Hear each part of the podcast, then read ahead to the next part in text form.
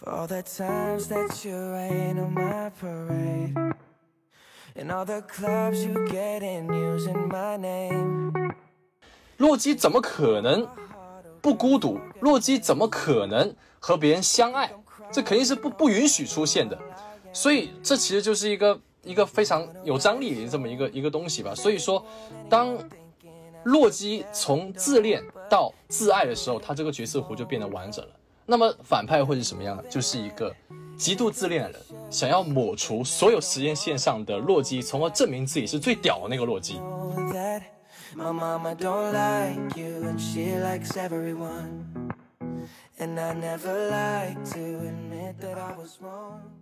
好，大家好，欢迎收听新的一期什么电台，我是你们的歌王小宋老师。那我们今天继续我们的洛基美剧的点评和赏析。那大家可以知道，我们第三集其实并没有更新啊，主要原因我觉得之前在微信公众号的群里面也说过了啊，那这次再跟我们的听众朋友说一下，以防还有人没有进入我们的群聊。第三集啊，实在是拍的太差了。这个拍的太差了，导致我有那么一瞬间突然不想继续这个系列了。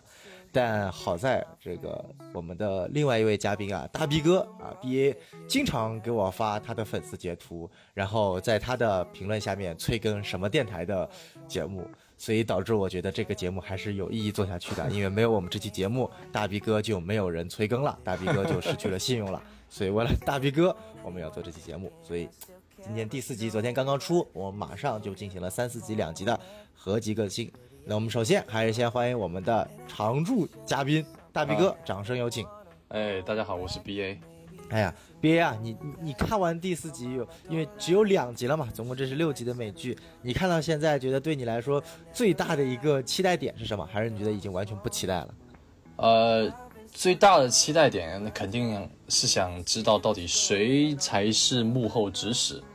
那么期待值的话，我可以说的是降低的比较多吧，特别是在第三集之后。哦，哎，其实我期待的点就很简单，我就想知道莫比乌斯探员最后能不能坐上摩托艇啊！这个我感觉已经成为了全网，尤其是外网里面这个洛基这个美剧的一个梗啊，就是大家都希望看到最后一集。可以的，可以的。对啊，就莫比乌斯探员和洛基一起乘上摩托艇啊，哎呀，感觉又开始组 CP 了。然后我们简单聊一下第三、第四集吧。首先第三集我们可以看到啊，女洛基正式登场了啊。我们第二集等于说我们大 B 哥和我的一些猜想有些成真了，有些失误了。成真的点无非之一，首先第一点。这个真的出现了2077年啊，这是非常牛逼的，大 B 哥成功预言了 啊，出现了2077年，这个一看就是致敬赛博朋克啊，这个 CD Project 呃要打钱了，这个非常非常的有意思。那那下一个出现的是不是就是2049了啊？因为要出现2050、2077就是2049了啊，我觉得这个可能还是要要要要期待一下的啊。然后第二个点无非就是我在第二集提到了有一个猜想，就是说其实所有 TVA 的呃成员并不是所谓的造物啊，因为就以我们对于第一集、第二集他们的防御力和攻击力的了解，他们也算不上造物，可能真的就是人啊。然后第三集我们借由女洛基之口也也也说出来了这个缘由，其实所有人是被他们本身就是时间犯，然后被时间守护者抓来洗脑，成为底下的员工的啊。所以我觉得这个也哎非常非常的资本主义啊，非常非常的资本主义。然后我们有一点倒是猜错了啊，这个女洛基啊，呃，我们都说她是 Selvi，叫 Selvi，然后结果编剧自己告诉我们她的全名叫 Sylvie，呃，Lo Loki Tear 还是什么，我有点忘了，反正她是等于说相当于是确实是一个女洛基，只不过用了魅惑女巫 Sylvie 的名字啊。当然之前目前是看到第劳四集。斯芬特还是什么之类的。哎，对对对，就目前看到第四集，感觉她应该是呃，尽管有借用 Sylvie 的名字，但她还是一个洛基的女性版。啊，对对对。至于我们这个猜想有没有可能在第五、第六集进行一个大反转，这个一会儿可以讲到。所以说呢，我们也事不宜迟，首先还是按照我们的老套路，先讲一下我们第三、第四集的呃优点吧，因为我我感觉这个优点应该比较少。我们先从大 B 哥开始吧，你看完这两集有什么觉得最直观的一个优点吗？最直观的优点就是，作为一个美剧来说，它的特效还是不错的，对，没有太大的破绽。你居然觉得特效不错啊？这个，你确定时间守护者的特效可以吗？呃，我觉得时间守护者它毕竟是机器人嘛，而且设计的丑点倒是其实也无可厚非，也没什么。哎，也有道理吧？看来毕业还是对这部剧很宽、很宽、宽宽恕的。不是你你你说一个优点，就说一个特效好，呃，这总感觉你是在骂这部剧，你还没有其他优点了吗？哎，我我是不想尬吹啊，因为看了美剧还是算多的，因为实在是不知道这部剧现在最吸引我是什么了。我只想知道最后那个谜团是什么。但是其实有的时候我是有跳着看的，就真的还还行，就真的还行。其他优点也算不上优点的吧？那你你你你能说它剧剧情连贯？剧情连贯这算是优点吗？我觉得这算是比一个比较基本的吧。嗯，好，好，好，这个 B A 不能再说了，再说下去，这个漫威粉听你节目，你你到时候做视频又要被爆破了啊！这个我替大家解释一下，漫威的意呃不什么漫威的意思，B A 的意思不是说洛基这部剧没有优点，而是以 B A 现在浅显的美剧认知，他无法探知到这部剧的优点。啊，所以接下来得由我这个看过数百部甚至上千部美剧的小苏老师来给大家讲讲《洛基》这部美剧有什么优点。欢迎欢迎，哎，B A 听好啊，这个剧的优点特别多啊。这个首先第一点啊，啊，我觉得呃，洛基他打破了一个我们最基本的认知常识，他真正做到了我们叫做致敬了美国的多元文化精神和政治正确。你看第三集他就出柜了，对不对？变成了这个双性恋。啊，你看多少的粉丝为之震惊？我觉得这一点它符合了明星作为一个商业剧集，它成功了第一步。然后我们看到，在第三集，洛基体现出来他是双性恋。然后到了第四集呢，我们更深一步，他不仅是双性恋了，而且发现他爱上了自己。啊，这个我觉得啊，就反正是看到现在，我觉得就是这个呃洛基的恋爱史啊，成为了我对这部剧最大的一个啊追求动力。呃，是不是到了第五集呢？洛基爱上了每一个啊。这个鳄鱼，对对对对对对对，哎，没有想到毕业还要练兽癖啊，furry 控 furry 福瑞控福瑞控可以可以可以，尽管鳄鳄鱼没有福瑞，但是呃，可以想象到这个越来越重口了啊，啊，这个这是它的第一个优点，呃，第二个优点呢，就是让我们所谓的很多很多的。呃，剧集的观看者啊，产生了无限的遐想啊，比如说第三集啊，其实我们没有讲的，其实现在可以讲讲，就大家都在猜，这个洛基在女洛基就是 Sylvie 醒来的时候，唱了一首非常奇怪的歌，还是带有阿斯加德情调的歌，然后呃，我没记错的话，那个那个语言应该是拉丁文改编的，就是应该有点那个意象，因为我知道。呃，洛呃就是洛基的扮演者抖森，他本身是有非常深厚学拉丁文的这个基础的，啊，我我我甚至都可能觉得，就是说这个内容会不会是洛基他自己，就是抖森这个演员自己去设计的啊？但那一段其实你给他的感觉其实非常奇怪的，包括整个最后在那个星球上面的一个遭遇，就是，呃，光那个镜头，女洛基醒来了之后，给了他非常奇怪的很多慢慢拉近的，一直到最后的特写啊，让人感觉他就是在怀疑这是不是一个梦境。包括结合后面的，我们可以看到洛基莫名其妙的对一幢大楼使用了，啊，这个不知道是隔空移物啊，还是什么牛逼的能力把它移上去了。所以包括有很多人在猜测是否是呃洛基偷了时间宝石。如果是的话，这个其实也证明了第一集 B A 的一个呃，就第一集我的一个猜测，就是这个时间宝石可能会用到，对吧？然后呢，在第三集还提到了一点，就是说，呃，通过洛基和肖维之间的交谈，可以看到他们在对于母亲的怀念上依然是有着一个棒的一个纽扣的。如果之后这个纽扣得到了实现，或者这个母亲这个角色出现了，也认证了第一集 B A 的这样一个猜测。所以我感觉第三、第四集最大的一个功效是在无是在一直在论证我和 B V 在第一、第二集的观点是正确的啊，呃，坐实了我们是预言家的这么一个身份啊。所以我觉得这个特别好，但是其他我真觉得没有什么其他优点了。B A 有什么补充吗？嗯，没有了。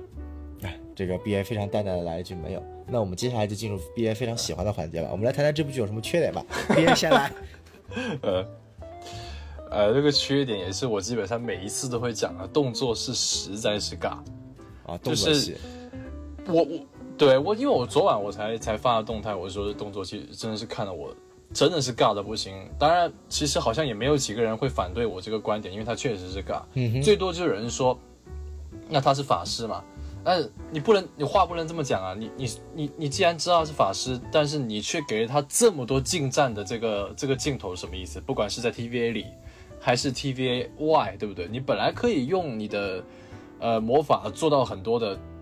打这些平民，打这些肉身，你不是很简单的吗？阿斯加德人不是很强的吗？冰霜巨人不是很强的吗？你不觉得这些动作有点儿戏吗？而且说的夸张点的、啊，像这一集最后那个应该是 B 十五吧，B 十五那黑人大妈，她不是给你不是扔了一个刀吗？对她一出现，大吼一声什么什么 always，然后扔一个刀，他旁边两个探员就站那里傻傻的不打他，扔完刀之后逼逼两句才去打他。扔刀这个姿势在后面，希尔维又扔了一次给给洛基，你不觉得这种这种姿势很滑稽吗？我甚至怀疑漫威他有这么多的钱做这些特效，做这些什么之类的，但是他就是不不不把这个动作去做得更加的好一点。我觉得他是故意塑造这种舞台剧效果。你不觉得很像奥特曼那种舞台剧效果吗？就是特摄拳拳不到肉，一定是打打空气的那种，有道理，有道理。刀刀不见血。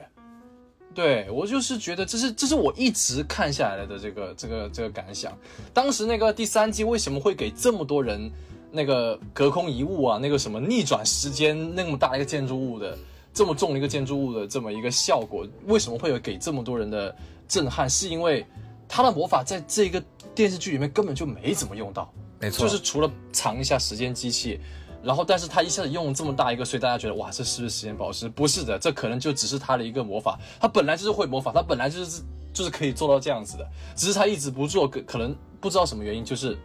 挺那个的。然后另外就是我觉得呃解释性的台词实在太多了，你举个例子吧。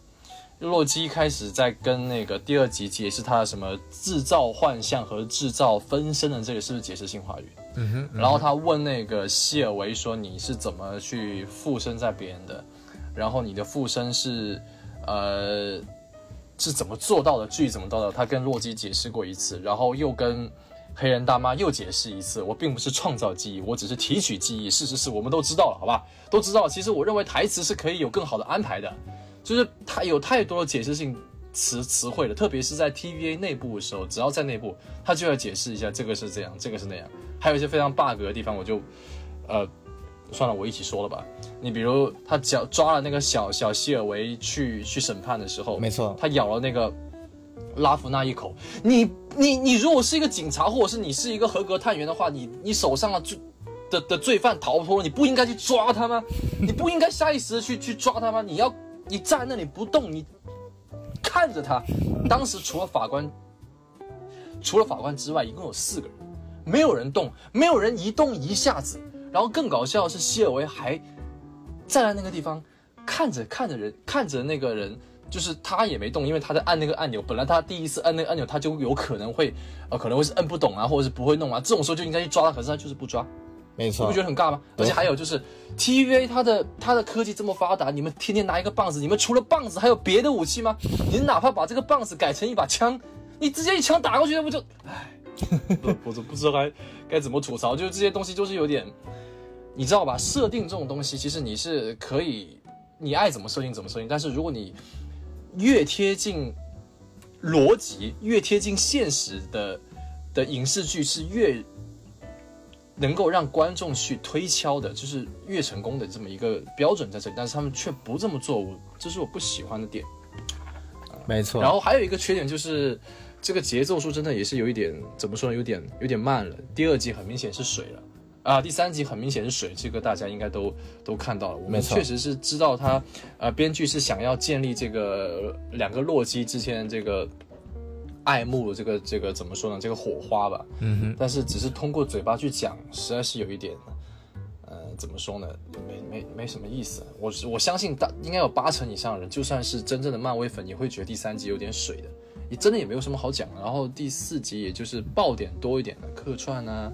呃，时间守护者啊，最后的彩蛋啊，确实爆点多。但其实就剧集来说，剧集本身来说，我认为只是在一个及格线上下波动的这么一个。价值上的，而且你想想，豆瓣打分九点二分，不觉得有点虚？不觉得有点虚高吗？你不觉得九点二分已经算是神作了吧？神作，洛基是神作吗？洛基肯定不是神作。我认为九点二分是一个洛基的人气值，而不是这个电视剧的分数。没错，没错。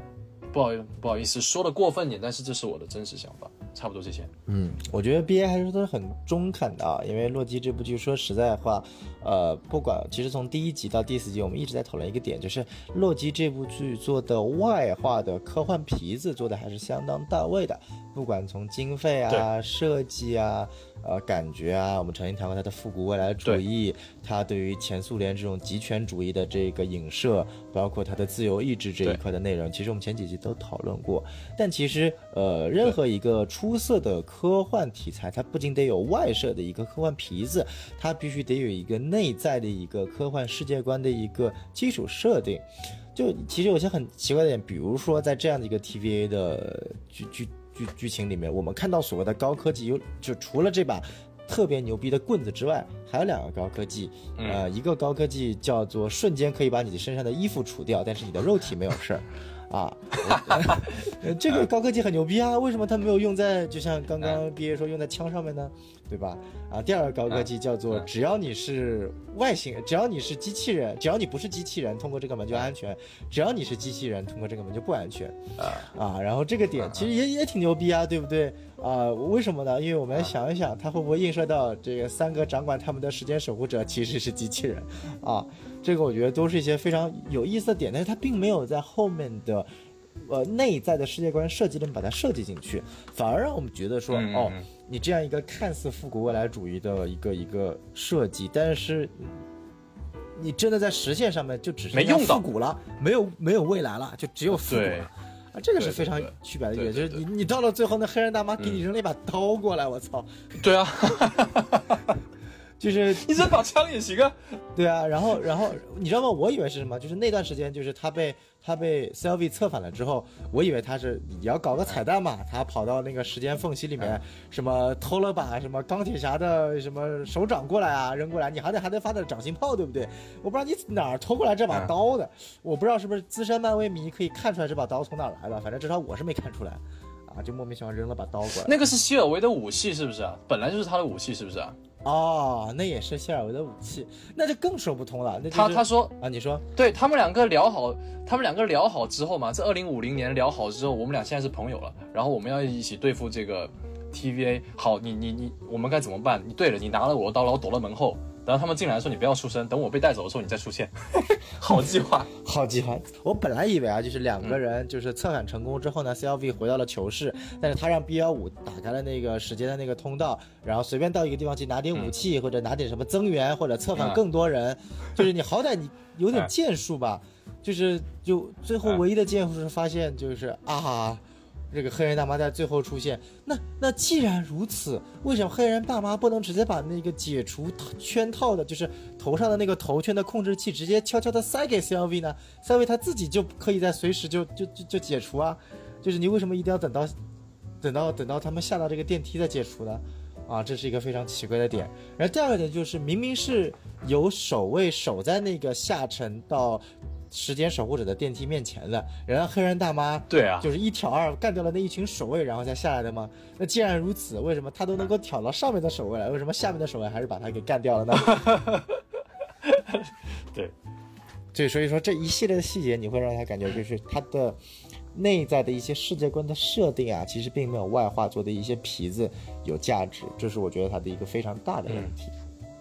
然后第二个问题，最简单的一点。啊，我觉得就是，呃，明显它的深度和想讨论的点没有第一集、第二集这么的深刻了。就是第一、第二集，我们尽管说，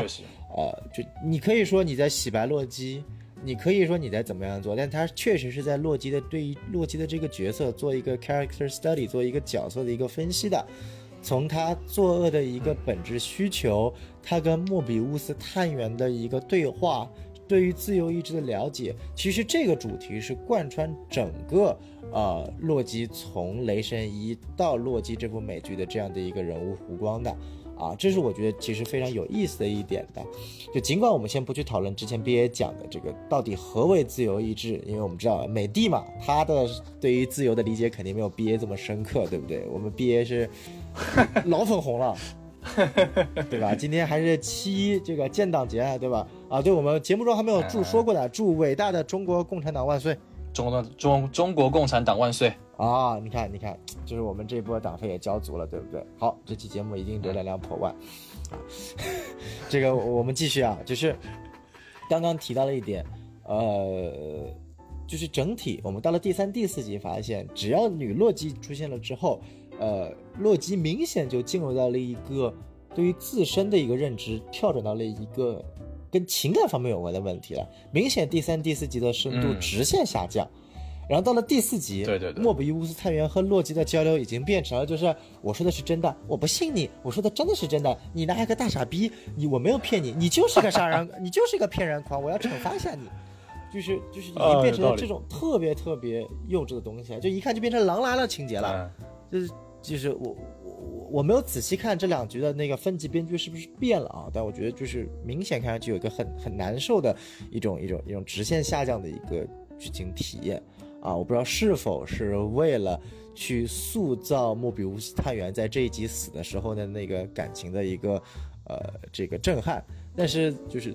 像我和毕业好歹看过几部美剧的人都知道，莫比乌斯探员一定没有死，因为他还没有坐上摩托艇。嗯，对，呃，我觉得缺点我我们先就说这么多吧。我觉得最关键的一点是，呃，大家肯定也不是想听我们说缺点优点，一定是想，就像我们谈《旺达幻视》一样，对于我们到现在为止的剧情做一个合理的猜测。那我觉得 B A 其实，呃，你看完这集之后，尤其我觉得，对于呃，我们都知道时间守护者现在变成了一个机器人，对吧？现在的嗯最后幕后大反派不妥不得而知。那 B A 你是有什么样的想法吗？呃，我知道很多的博主在猜那个康啊，对吧？啊，征服者康，我也看了，我对对，我也看了很多人的解释，但是说真的，现在已经第四集了，已经过半了。就是我认为，如果真的，呃，有有那个大反派的话，那么肯定不可能还没有出现的，肯定在我们已经见过的人里面的。没错我认为那个征服者康可能就是类似墨菲斯托这样子一个有粉丝臆想出来的这么一个情况吧。虽然我知道有很多证据指向说是有很大的可能性是征服者康，比如后来一些图透啊，比如说莫比乌斯去到了埃及啊，当然他肯定是没死的。征服者康在漫画里面也去过埃及，反正你打开百科的话，征服者康的那些说法好像都是有那么一点道理在里面的。但是我认为，呃，还是不大可能的，因为这只是一个美剧，美剧的体量还是会在美剧这里面去做一个很好的一个收放的，就是它不会做出太多太多那种影响太过于影响宇宙这么一个故事吧。比如说像《旺达幻视》，那么最后它就是收在旺达这个里面，它并没有说创造了一个多么多么牛逼的一个反派没有解决，是不是？它并不会创造一个像灭灭霸这样子的背后的一个反派，就不，我认为不是这样子的。然后根据美剧一贯的尿性，角色就这么几个，角色就这么几个。如果真的有反派的话，那肯定就是在这个有限的角色里面去选。因为我一开始，呃，大家都知道我是做闪电侠出来的嘛，没错，一开始很早的时候，我猜过，呃，第几部啊？我都已经忘记了，应该是第三部的时候，我猜过，呃，某一季的闪电侠的反派其实就是他巴里本人。那我我我也是现在也是同样的道理，我猜就是洛基的反派肯定就是洛基本人。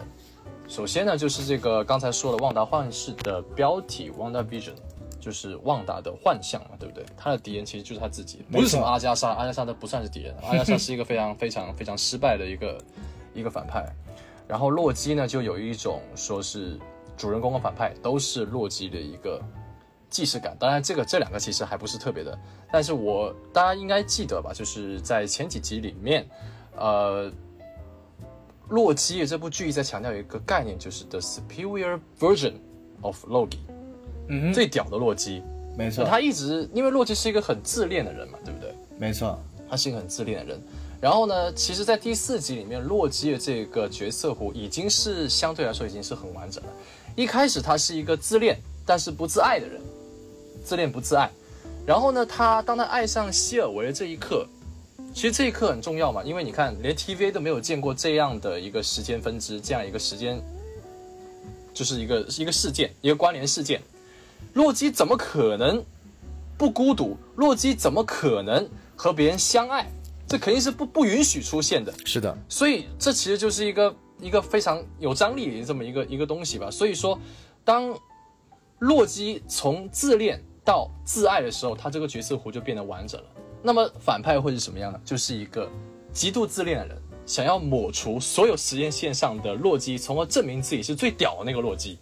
因为在第二集里面啊，第二集里面那个莫比乌斯也有，不是给我们放出了很多个版本的洛基，什么肌肉洛基，什么一个，还有一个什么运动员洛基嘛，是不是？他都说这些都是，都是他们已经抓到过的，都是他们的敌人。没错，所以他们其实一直在一直在这个怎么说呢？就是捕捕捕杀洛基吧。所以我认为这是有很大的可能性，就是洛基其实就是最大就是最后的那么一个反派。还有一个证据就是，当然这个证据其实也也还好，因为我们会发现洛基其实并不强啊对，他是有魔法，而且而且每一个洛基的这个能力其实不会冲突的。比如说，你看我们的洛基，他是可以。呃，隔空遗物啊，或者是把东西变没有啊，就仅仅只是这样子而已。然后，但是，但是他不能像希尔维那样附身。对，但是希尔维他可以附身，他可以提取记忆，但是他不能创造记忆。那么我们合理猜测，那个极度自恋的反派洛基，他的能力就可能是强大到不可以篡改你的记忆的，像就是比、哦比那个希尔维更加的 superior，对不对？他可以。呃，把你的记忆给屏蔽掉，甚至给你创造新的记忆，或者他可以像我们的洛基一样制造一个幻象，什么幻象呢？巨大的 TVA 幻象，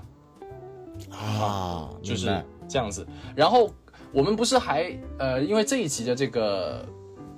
标题叫做这个关联事件嘛，呃，最后那个希尔维不是也问了呃那个拉文纳。问那个问那个拉文娜问超，哎，你你你能告诉我我的关联事件是什么吗？就是你为什么要抓我、啊？你凭什么抓我？我只是一个小孩，对不对？我只是个小孩，我只是在玩玩具而已，你们抓我干嘛？我手无缚鸡之力，你们你们你们抓我，我能怎么我能怎么感染时间线？所以我认为，如果说反派是一个极度自负的洛基，他想要抹除所有时间线上的洛基的话，那么其实希尔维你存在本身就是错的，对不对？因为我们已经知道了，TVA 它就是一个否定事物多样性的这么一个组织，是的，已经已经揭露了。你看，它不让你们相爱，然后它也不让你不让莫比乌斯拥有拥有九十世九十世纪初的游艇什么之类的，它就是不是什么什么都不让，反正看你不爽就把你给你抹除了。嗯，除了复除了除了复仇者，嗯，是吧？所以它这是一个否定否定多样性的这么一个存在，也正好烘托了这个刚才小宋老师说这个呃性别性别牌啊，性别牌这个流流动性流流流进流动性性别，洛基的流动性性别，就是烘托这个主题。那个主创不是还发发发推特说，我们这一部剧呃最大的成果就是让洛基这个性取向得到了一个非常好的这么一个诠释嘛，对不对？那很可能这部剧就只是止步于这个优点这个地方啊、所以呃，我是猜测最后的反派就是洛基，只不过不是我们这个洛基，而是另外一个更加邪恶的洛基，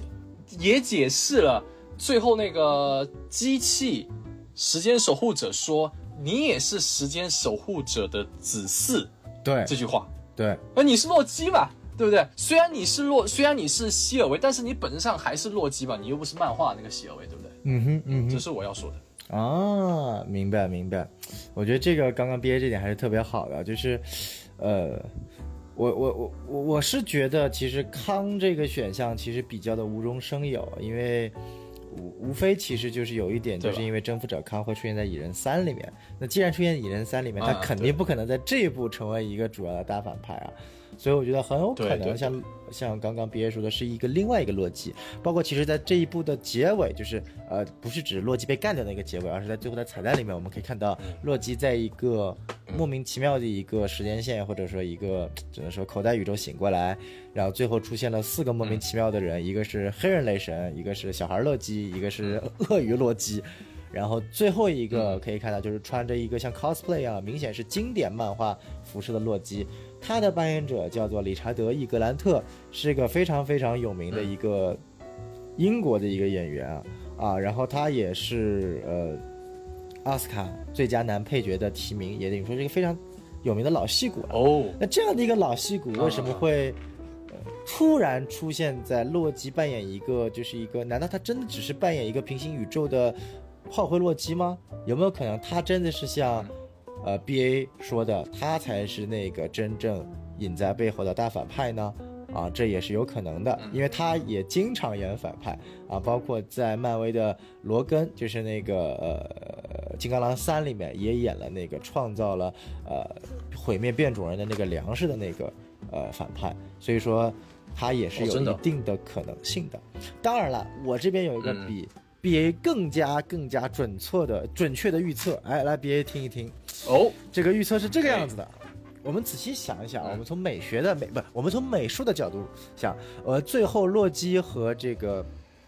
呃 Sylvie 来到了时间守护者的这样的一个房间。这个房间的主色调它是充满了烟雾，嗯然后是一个主色调是蓝色的，但是大家仔细看，嗯它在地上会有一层浅浅的红色的光影。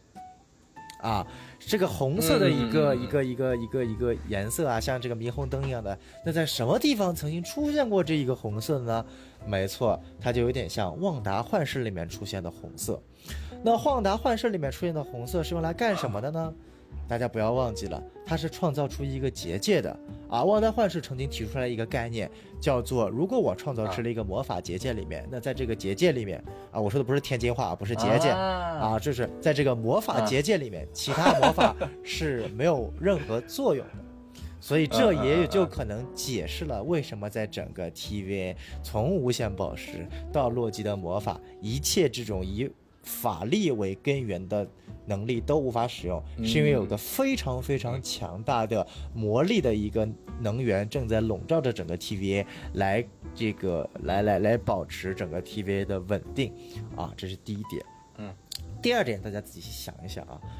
每个呃时呃是 Minute Man 那个保卫时间的那个杂兵跑到一个变异的时间线里面，他最后都会清除那个像像那个时间药丸一样的东西。那个时间药丸它启动了之后呢，就会变成紫色的东西，紫色的一团烟雾，然后啊抹除这个世界上所有其他的东西。那什么东西是紫色的呢？没错，旺达幻视里面阿加莎的魔法能力来源它是紫色的。所以说啊，《洛基》这部剧背后的大反派，他一定跟旺达幻视中的魔力能源有关。他既跟旺达的红色有关，又跟阿加莎的紫色有关。他本质上是一个非常强大的魔法能量使用者。那最后的大反派是谁呢？没错，他就是墨菲斯托。牛逼，牛逼，牛逼吧？可以，就是你们要想想看，牛逼牛逼漫威是不会溜粉的。你真的以为他在旺达嗯幻视溜粉了吗？没有，他是把所有的悬念嗯都揭露到洛基。啊，这是呃，好吧，好吧，好吧，不开玩笑了。这个，这个，这个，这个，这个想法呢，也不是我想出来的。这个想法呢，是由在 Reddit 的一篇帖子想出来的。啊，我觉得这个他也是挺能扯脑洞的。那呃，我我接下来说下自己的想法啊。其实我的想法非常简单，就是嗯，我认为可能就是我同意别的观点，是大反派一定已经出现在已知的人物当中了，但是我可能不觉得他会是另外一个洛基，因为目前为止其实没有太强的直接关联，或者说所谓的一些呃小的一些线索可以告诉你。我觉得就是呃以漫威这些剧的尿性，我觉得大反派最后就是 Ravonna，就是就是这个呃这个女性，为什么呢？首先第一点啊，她跟康还是有关的，在漫画里面，Ravonna Renslayer 是就是这个女性的这个执政官的这个角色啊，就是这个审判官的角色啊，她是征服者康的，呃忘了是女朋友还是老婆还是妻子，反正他就是征服者康的爱人。嗯所以说，这个本身也是在漫画里面跟征服者康是能够扯上关系的。呃，我个人认为，时间守护者背后的这个幕后大 boss 一定还是征服者康，嗯但是征服者康是不会出现在洛基这部美剧当中的。我觉得，因为还剩下两集嘛。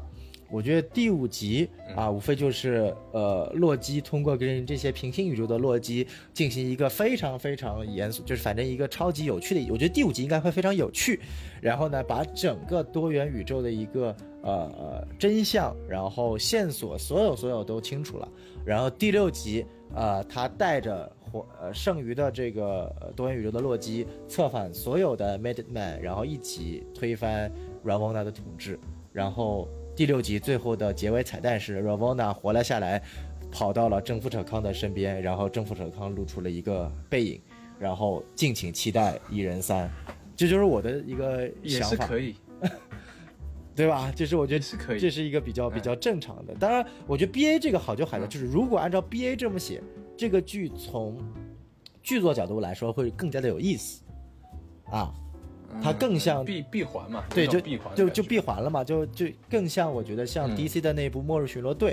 就是它真的是做到一种，嗯不管从剧作角度上来说，还是从人物的弧光角度来说，它都是一个闭环，双重闭环。但是我的这个思维就是明显是站在一个看过《旺达幻视》和《猎鹰与冬兵》的人角度来思考的。作为一部漫威剧，他并不考虑太多，他就考虑这个故事能够六集圆满结束，不出错就行。呃，其实如果说真的是那个像你说的这样子，背后 BOSS 是康的话，还有一个比较有意思的说法，我也是看网上的，不是我自己想的，嗯。是比如说从旺达幻视引到奇异博士疯狂多元宇宙嘛，嗯哼，然后再从洛基，假设洛基他的反派最后是康，然后再到蚁人嘛，嗯你看有这么多的这个呃电影和电视剧，它都已经有一个大体的一个方向嘛，就是走这个时间穿越这么一个方向嘛。没错，其实它也是时候该引出一个像类似灭霸这种级别的一个反派了。那么毫无疑问，征服者康他是具备这么一个素质在这里的。对，所以可能这些剧集啊、电影啊，可能最后真的都是要去打这么一个反派，也也有可能蚁人对上了，但是没打败，也只是把他打回去了，但是他还可能有更多的筹备或者是什么什么之类的。但我认为说是，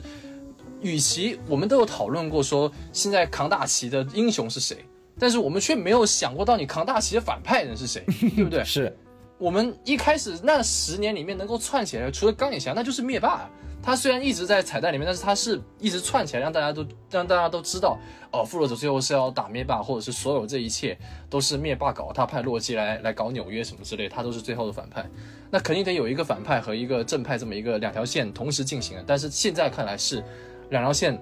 都很模糊，没错是时候该有那么一点点表示。如果说是征服者康的话，但我是希望像是小宋老师讲的这个样子，你可以是他，但是你不要让他出来，就真的出来两个人，几个洛基打一个征服者康，那就说真的没什么意思那样子。是的，这个我绝对认同。嗯，我是这么想的，就是呃，顺着刚刚 B A 的话去说，因为征服者康，我们呃大概率他应该就是第四阶段的一个最大的反派了。但是这样的一个反派，他到底是怎么能够链接在里面呢？我我的一个想法其实很简单啊，就是随着复联四啊、等于说是复仇者联盟通过了时间穿越这样的一个手法，最终打败了灭霸。但是呢，这样的时间穿越，它惊动到了时间的掌控者或者时间时间轴的掌控者征服者康，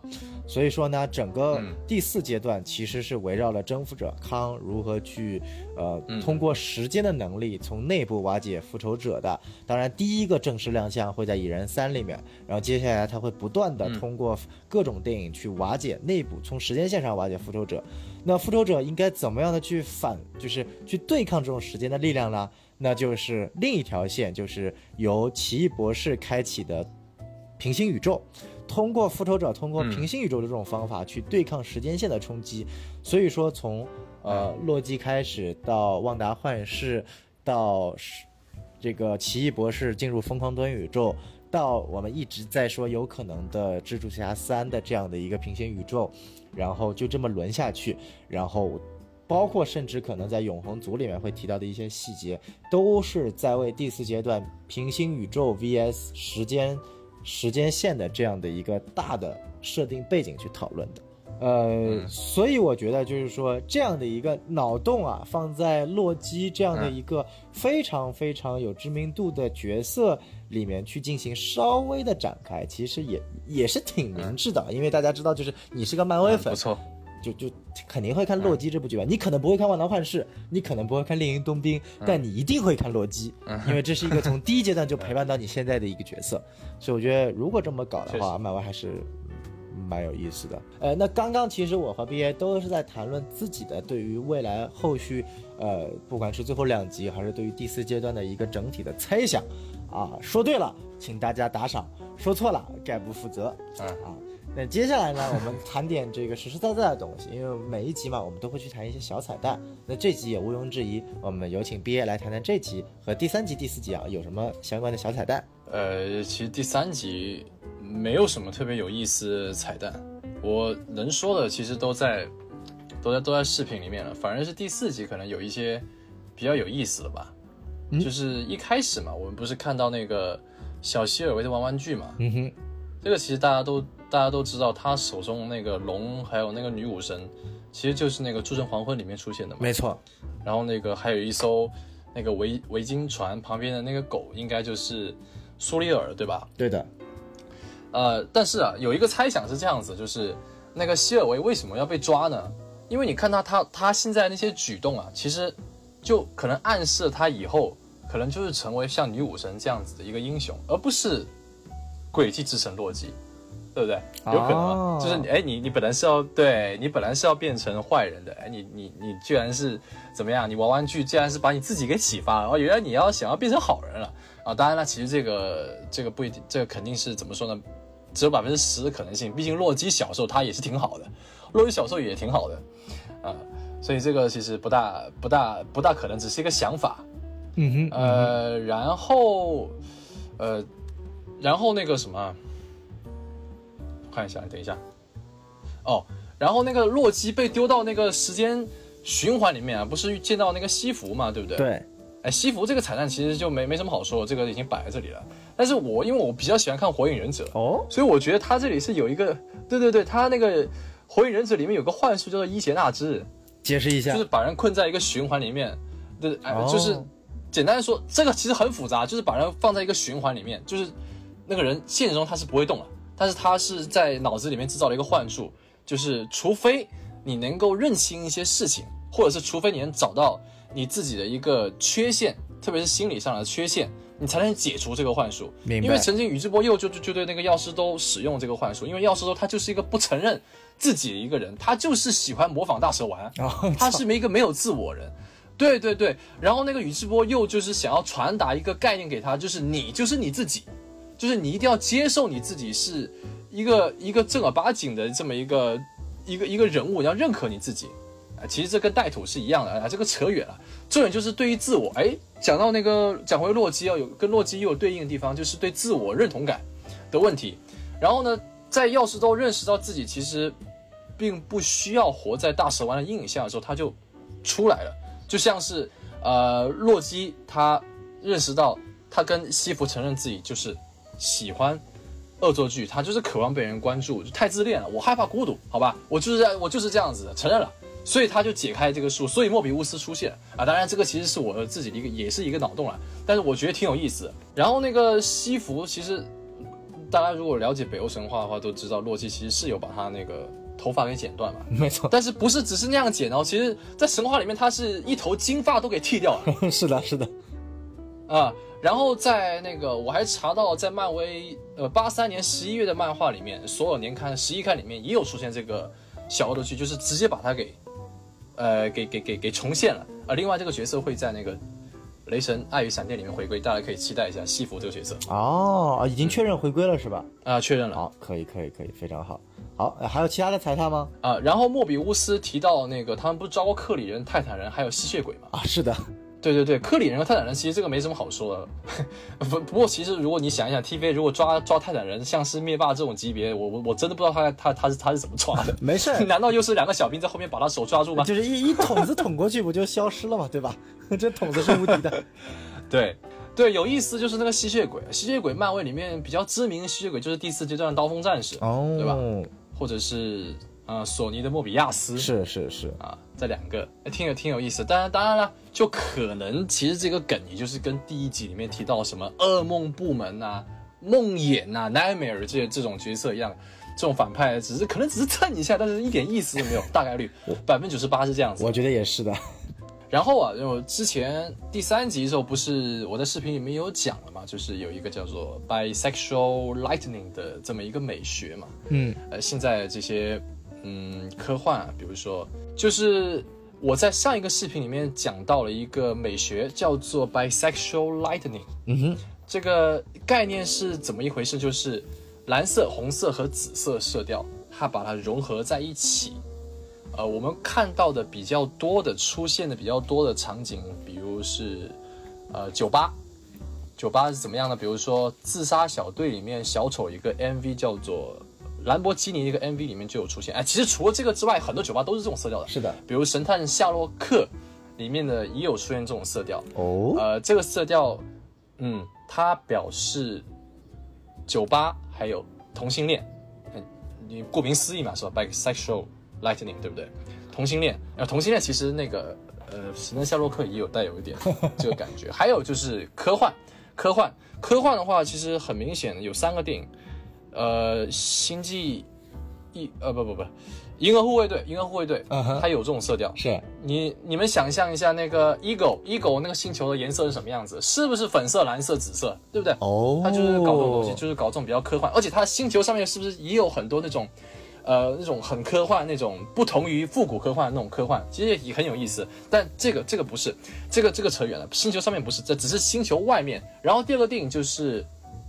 奇异博士》。奇异博士的整个视觉，除了我讲过分形和混沌之外，其实它也是大量运用了紫色、蓝色和红色这么一个概念，特别是在最后对战多玛姆那个场景，以及香港那个就是给污染的时候也是这么一个紫色和蓝色。还有一个最直观的就是黑豹，黑豹的那个梦境他死后那个世界，啊，对，就是死后的那个那个个冥界。对对对，我我这个就是只是提一下第三季的一个美学，然后第四季其实有一个非常有意思的，就是呃，时间守护者的那个房间，大家有没有注意到有很多的楼梯，很多的不同方向的一个楼梯和很多的那个门。这个呢，其实这个美学是非常有名的，也出现在许多的影视作品里面的。它是由艺术家埃舍尔创作了一个怎么说呢？很多的作品，他创造了很多作品都是这种风格。他擅长用几何图形在视觉上营造出一种不可能的空间错觉。最有名的这个，我们大家在这里不能放图啊，但是大家可以想象一下，就是在《盗梦空间》里面有一幕，就他们在走那个楼梯嘛，对不对？明明是往上走，对不对？看起来是往上走，但其实它是有一个断层的。但如果你不是放在一个三维空间里面，是在一个二维空间里面，只是一个单一角度看的话，它就是一个不停循环的一个，明明是往上，但是好像又是在下的这么一个，呃，一个一个视觉效果里面啊。莫比乌斯环，莫比乌斯环也有这么一个意义在里面啊。然后，如果大家有看过《游戏王》的话，一个很老的一个动漫啊，《游戏王》日本动漫 《游戏王》里面千年积木，千年积木里面的一个那个造型，里面那个迷宫也是这样子的。或者如果大家都没有印象的话，《瑞克和莫迪》第三季第八集，大家可以去看最开始的那个迷宫，最开始的那个迷宫，在这一季讲了什么呢？这一季讲的就是莫提不是跟瑞克呃有很多的冒险嘛，但是有很多的冒险的记忆其实是莫提他不愿意接受，所以瑞克就把它删除了，删除并保存在一个胶囊里面。如果他想的话，他把提取出来的插头上，你就可以想起来了。就是这一季，就是这啊、就是这一集的开头就出现这个迷宫，然后刚好这一集呃有这个关于记忆的这么一个。操控一个意义，也对应了这个时间守护者，或者是对应了 TVA 的这么一个属性吧。嗯哼啊，在这里面，哼啊，差不多是我看到彩蛋，差不多是这样子。这个我觉得后面就已经不叫彩蛋了，就是 B A 非常硬核的美学分析，我觉得这点还是很好的。因为我们觉得其实看一部剧最关键的其实不仅是看它的一个。呃，所谓的一个最浅显的一些人物啊和剧情啊，其实可以通过很多美学的设计去体现出整个主创想要去表达整个剧的一个呃直观的一个感受和一些内容，所以我觉得这个大家可以去多去注意一下这些细节啊。呃，尽管《洛基》这部美剧没有什么非常特殊的优点，但是美学这块的设计，我觉得就是像我刚刚说的，它没有一些很多内在的内核逻辑，但是外在的一些东西还是很炫的啊。毕竟咱漫威不缺钱，对吧？所以我觉得这些东西大家可以去去参考一下。包装嘛，包装嘛，，包装嘛，这个还是特别好的。呃，就是就是还有一种可能性啊，就是我们知道洛基在所谓的死之前，就是打引号的死之前。啊，其实是想跟那个、那个 Sylvie 说，就我们理解就是想对 Sylvie 示爱表白，是吧？然后结果没有表白成功，先被捅刀子。就是废话那么多，你直接说一句 I love you 得了嘛，非得来一句，哎呀，我有这个感觉啊，你有没有 get 到啊？就烦的烦的要死了。但有没有可能，就是这其实也是埋下的一个坑，他并不是想要向 Selvi 表白，而是想要向 Selvi 展示某种，就是他看到的东西，或者或者什么，就比如说他可能通过在那个星球上的某一个瞬间，他真正了解了 Selvi 隐藏的过去，然后在那个时刻想对 Selvi 说，然后没说完就被一刀子捅到了这个莫名其妙的那个口袋宇宙当中了，有没有这个可能性？我觉得是有的，因为在当下那种大家都比较懵逼的情况下，并不是一个表白的好的时机，对吧？一般来说，表白的好的时机是在将死的时候，或者说是成功的时候才会去说的，而不是在这个对懵逼的时候去说。但是，因为我查到这一集的 ED 啊，它是一首蛮好听的歌，叫做《If You Love Me》。他的歌词就是啊，如果你爱我，你真的爱我，就让它发生吧，亲爱的，我不在乎。啊。我查这个，我是觉得，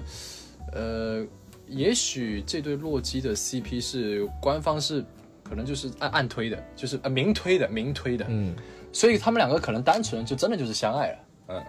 啊，我明白明白。哎呀，因为洛基他说这个是对于我来说是新的嘛，对吧？他对于我来说这是很新鲜的，我从来没有过这种这种这种想法嘛。所以呃，洛基他要把它表达出来。本来这一集他就是在说孤独和自爱这两个方面嘛，对不对？所以最后有这么一个说呃，有这么一个说表达说，我确实是爱上了你，我认为这个没有没有是没有什么毛病的。但是呢，或者就像小宋老师说的。他不仅是想要表达我爱你，还想要表达我已经看清了事实是怎么样的，我要表达我爱你，啊也有可能是这样子。是有可能，是有可能。哎，这个反正一切的结果，我觉得也不要猜太多，以免又落入了旺达幻视这个死循环里面。我们还是静待第五集的到来。呃，最后再说一点啊，大家有没有发现，其实第五集就像我们刚刚所说的，它一定。会讲述洛基和各个平行宇宙洛基之间的故事，包括我们在之前的预告片里面也看到了，洛基戴上了头上的那个比较小的、看起来比较迷你的那个王冠，它其实是致敬的漫威漫画里面有一段叫做《总统洛基》的故事线的。那包括包括这整个洛基这部美剧的灵感来源啊，以及洛基跟各个平行宇宙洛基之间的故事啊，那这个整体的一个故事框架呢，其实都改编自啊二零一九年的。洛基的这样的一个连载漫画里面，那非常有幸的是呢，我们今天这一期啊啊蛰伏了一期之后，潜伏了一期之后，为大家带来了一个特殊的福利。那么这期呢，我们再次跟国内最好玩、最先进也是最集中的啊美漫图书的销售方以及文创 IP 的制作方钢铁月球合作，它将为我们送出三本《洛基坠落地球之神》的汉化漫画版本，是最近刚刚出版的，由海星创造和钢铁月月球联合出版的这样一本漫画书，它就是我们洛基的这部美剧的灵感来源。大家有喜欢的话，可以去啊。钢铁月球的官方网店进行购买，注意这不是广告，因为我自己也很喜欢在钢铁月球买很多漫画。当然了，这次呢，我们也将会送出三本《洛基坠落地球之神》的漫画书，啊，那我们这期呢，一样也是通过抽奖的环节，请大家的表明 hashtag 啊、剧情猜想，大家想象一下，个人认为最后的大结局会是什么样的结局，并且评论到我们的下方留言，我们将会抽出三位幸运听众，赠送海星创造和钢铁月球共同出版的三本《洛基坠落地球之神》。好，那今天的节目呢就告一段落了。我知道 B A 也特别想要这本书，所以 B A 请也到评论区进行评论啊，或者说你 啊，好好好你或者你求求我，我可能就让出版社送你一本呢。哎，哎，好要不这样吧，我们互我们互相帮助一下嘛。我送你一本这个海星创作的漫画书，你送我一个这个 Prime Studio 的这个蝙蝠侠的雕像，怎么样？啊，这个一换一不亏吧，对吧？我考虑一下啊，可以可以，可以我考虑一下。可以可以可以，好，那然后大家还是不要忘记了关注我们的微信公众号 S M F M 二零一六，加我们的机器人进入我们的官方群聊，所有跟漫威 DC 有关的美漫情节剧情讨论都可以在我们的神木电台官方群聊里面进行这个讨论。那我们也非常感谢这一期 BA 的支持，让我们下周再见，感谢 BA，哎，谢谢谢谢谢谢好谢谢什么电台，好，再见。拜拜。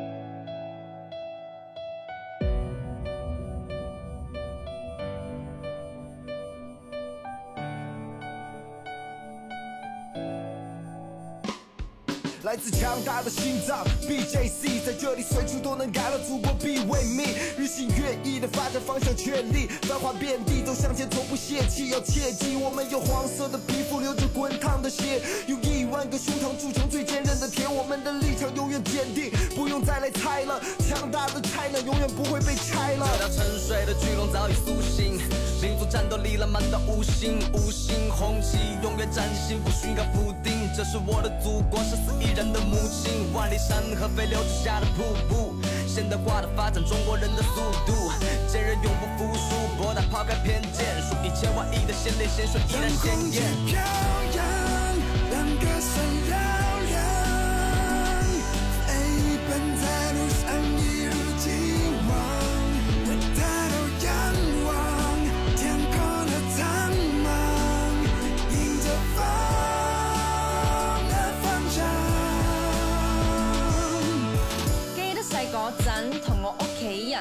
次睇嘅大閱兵都令我感到震撼。齊整劃一利落嘅動作冇絲毫抖震，好似開咗特效，細節到每個眼神。為咗堅持，流過幾多汗水，感動過一輩又一輩嘅中華仔女。同樣紅色血脈，熱血勝紅日光，天地浩蕩間走出我們的能量。昂首挺背，女兵英雄氣質，毫不驚雷，成人性的氣勢。學習未來，緊我的筆直，每一步都在已经长大，轮到我守护你了。哎，我的祖国只是人才太过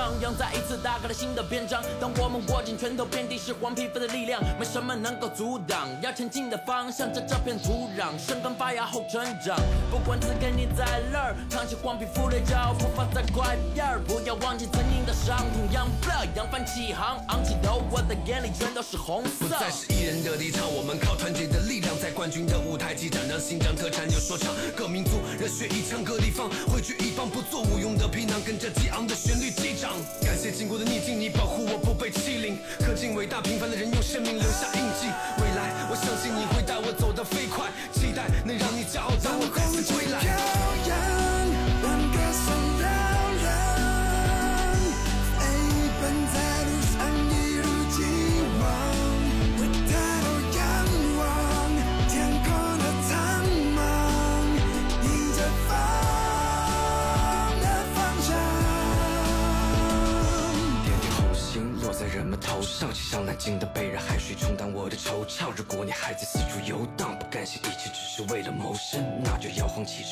也，点燃油灯。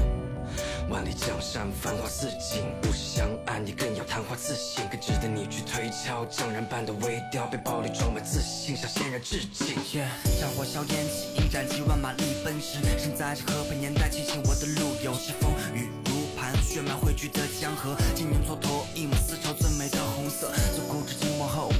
满纸成就。华夏儿女，地地前行，凤凰在手，龙在右。中国地，中国魂，中国力，中国门，血脉相承，中国红的中国你看。那红色的旗帜飘扬的多么优雅，你用我们的狂轰作为你轻视的筹码。三脚猫的功夫别来和，龙的传人别画，不服就先让你尝尝女排姑娘的扣杀。看我们的队伍有多么的帅气，虽然我们不在意，别在角落里阴阳怪气。我们呼唤和平，也请你收起你跋扈的怪癖，不然你只能接受送去你家的东风快递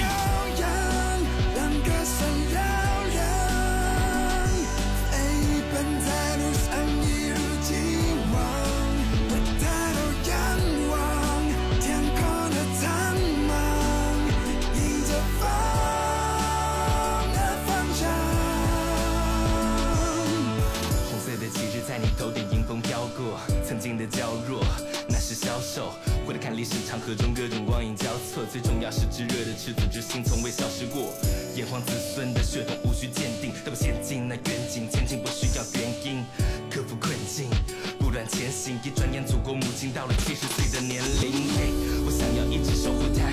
尽管你最终的理想化还有误差。那就再次整装出发，乘风破浪，让 China 成为全世界都尊重的对象。七十个年头积累，七十年沉淀，七十万全球国人力量的重现，七十我千秋汉堡终将会突锐，七十枚原油我爱它深入骨髓。